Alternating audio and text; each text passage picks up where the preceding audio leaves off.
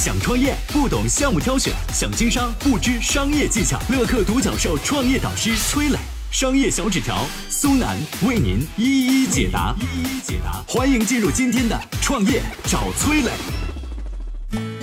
搭上网红主播，公司市值就能暴涨三十四亿；带货销量平平，公司大股东却能套现近一亿。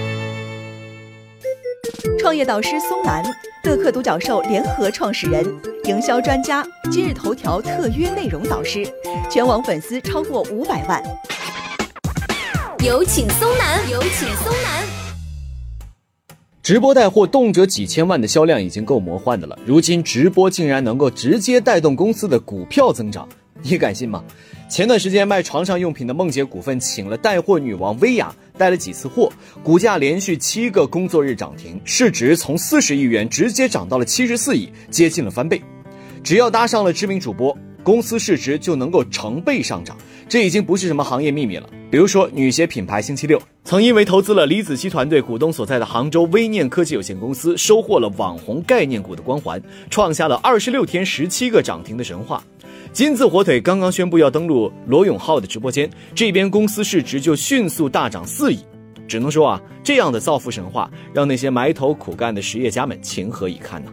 从数据上来说，二零二零年薇娅为梦洁公司一共带了三次货。总销售额不过八百一十二点一二万，这区区几百万的销售额，对于薇娅这样的头部主播来说，实在是不算多。但是在这场带货的游戏里，真正令人叹为观止的是背后的资本运作。薇娅的名气没有大幅带动销量，但是带动了市值七连涨。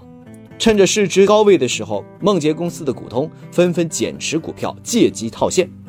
比如啊，梦洁公司的第二大股东。武进就通过集中竞价和大宗交易的方式减持了公司股份，大约有一千四百二十万股，套现将近一个亿。资料显示，武静是梦洁的第一大股东江天武的前妻，两人离婚的时候，武静从江天武的手里分到了一半的股份，仅仅是减持了百分之一点八五的份额就能够套现到这么多钱，其他的股东更是不必说了。个个赚的是盆满钵满，不得不说啊，这一波套现的时间点真的是踩得无比精妙。事后啊，梦洁股份虽然受到了监管部门的关注，市值也闪崩跌停，但是那些在最高位时减持的股东已经是套现走人了。放眼这些网红概念股崛起和衰落的轨迹都十分的相似。刚才说到的女鞋品牌星期六也在回归冷静期之后跌落神坛，大幅亏损，股价也较最高点跌去了百分之四十多。那些趁热度炒起的虚幻价格，最终都会凭实力抹去，而这其中隐隐闪现的，是镰刀的微光啊！